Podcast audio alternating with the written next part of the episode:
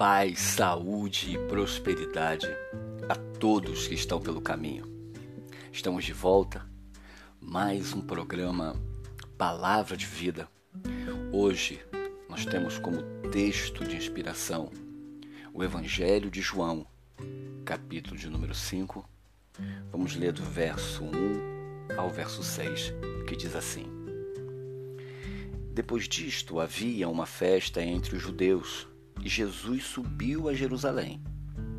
Ora, em Jerusalém, há próximo à porta das ovelhas, um tanque, chamado de hebreu Betesda, o qual tem cinco alpendres. Neste jazia grande multidão de enfermos, cegos, mancos e ressecados, esperando o movimento da água. Porquanto, um anjo descia em certo em certo tempo ao tanque agitava a água, e o primeiro que ali descia depois do movimento da água sarava de qualquer enfermidade que tivesse. E estava ali um homem que havia 38 anos se achava enfermo.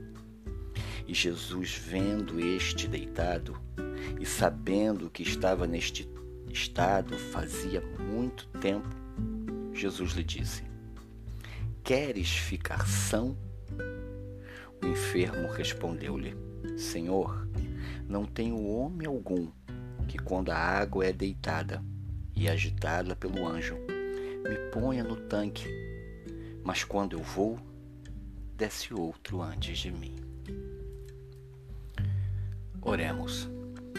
Bendito e eterno, Santo de Israel. Obrigado, Senhor, por mais um dia. Obrigada, Senhor, pela oportunidade de estar com nossa família, de estar a caminho do trabalho ou retornando para o lar. Enfim, Senhor, muito obrigado pela dádiva da vida. Te pedimos, Senhor, fala conosco através da tua palavra. Oramos em nome de Jesus. Amém. O capítulo 5 do Evangelho de João traz algumas verdades muito, muito, muito especiais. Porque nós aprendemos que para alcançar a dádiva da graça, da bênção do Criador, para alcançarmos o milagre, nos é necessário, nos é imposto que nós tenhamos fé. E o capítulo 5 do Evangelho de João mostra exatamente ao contrário. Mostra que fé, claro que fé é importantíssima para você viver uma vida de milagre. A fé é algo importante para que você possa então alcançar a redenção e a elevação espiritual da sua alma.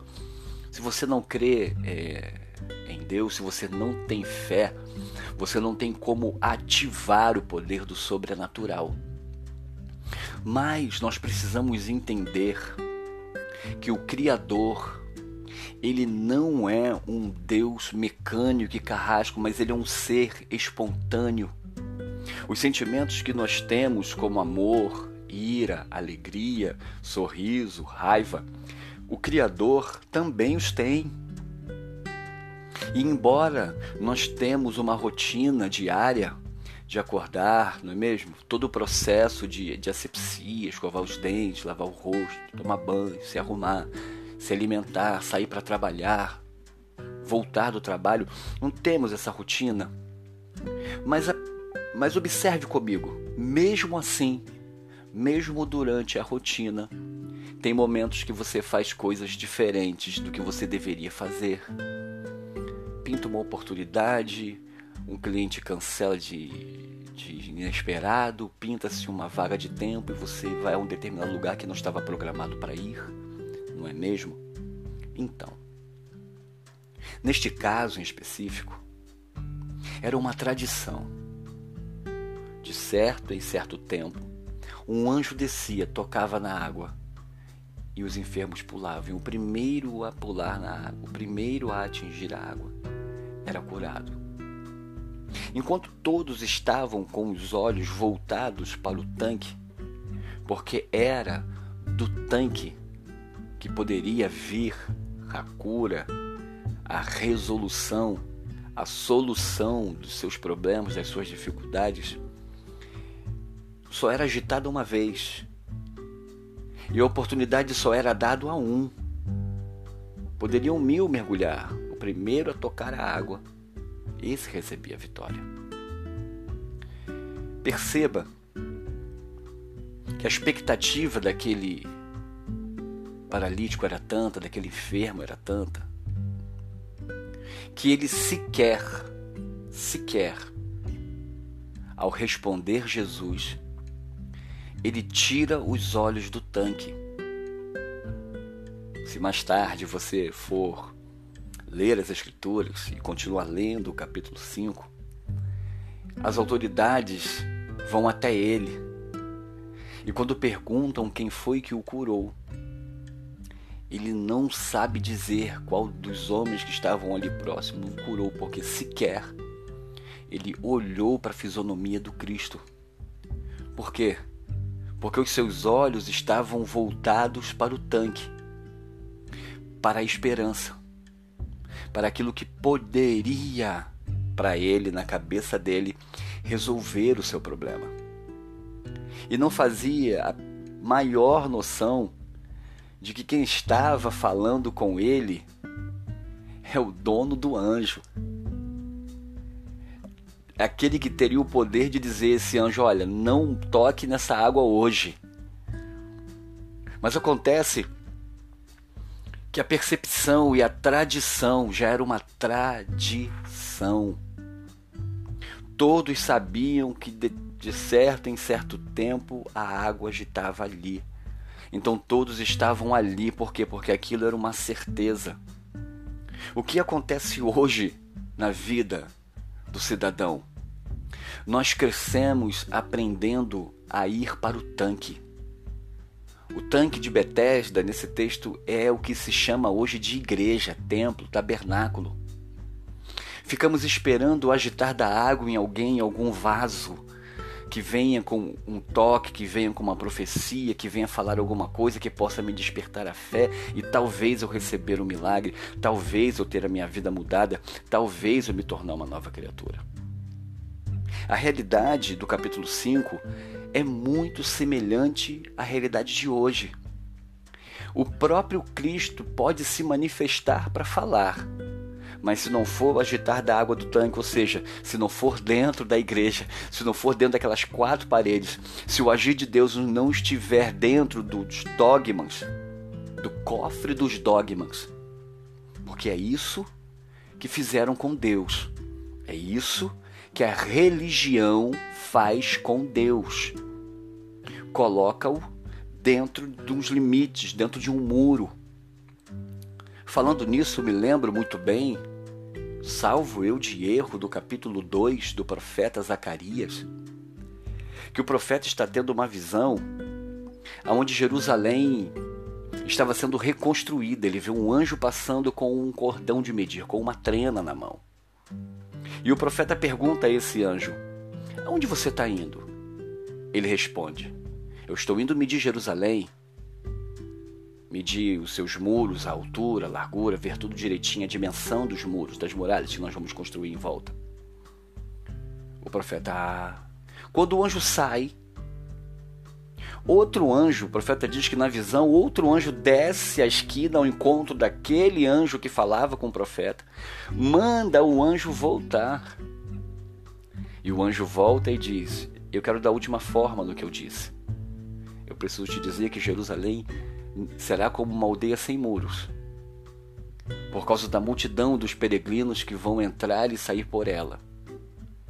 E tem mais uma coisa: a glória do Senhor estará no meio dela e será como um sol, e o próprio Senhor construirá ao redor dela um muro de fogo para que os seus inimigos não prevaleçam contra ela. Olha que coisa interessante. É disso que se trata. Colocar muros em Jerusalém é construir dogmas em volta da religião de uma crença acerca daquele que nos fez. e limitar o seu agir. Deixar de confiar no seu poder de nos defender. Optamos por muros de concreto e cimento que possamos tocar e ver do que acreditar que há uma muralha de fogo ao nosso redor. Aqui, nós aprendemos algumas coisas. A primeira, Cristo opera quando quer, aonde quer e em quem Ele quer. Essa é a primeira verdade. Tem vezes que na nossa vida nós precisamos de uma fé sobrenatural, sim, para alcançarmos o coração de Deus e sensibilizá-lo ao nosso favor.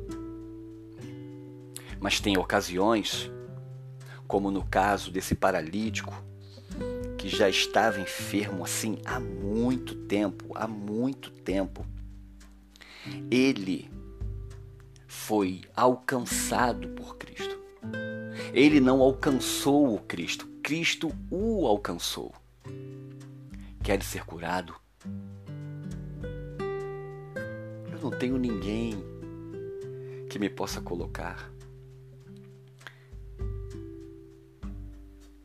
Quer a porta de emprego aberta? Eu já tentei de tudo, já coloquei os currículos, não tem ninguém que leve meu currículo para a empresa. Que é a sua libertação agora. Eu não tenho ninguém que me leve para uma clínica. Eu não tenho ninguém que pague uma clínica para mim. Queres ser curado? Eu não tenho dinheiro para ir naquele médico, fazer os determinados exames ou fazer o determinado tratamento. Esse texto em especial do capítulo 5 de João, eu, eu acredito, eu acredito que quando ele se manifesta na inspiração de um pregador, quando ele chega ao ouvido de alguém, quando esta palavra ela é pregada, seja na igreja, seja na rua, eu entendo que Cristo está dizendo assim: hoje você não precisa de fé, hoje você não precisa de dogmas, hoje você não precisa de igreja, hoje você não precisa de religião. Hoje você não precisa de dinheiro. Hoje você não precisa nem de amigos para te apoiar e te ajudar. Por quê? Porque eu cheguei. Eu estou aqui. Eu estou dizendo para você: quer ser curado?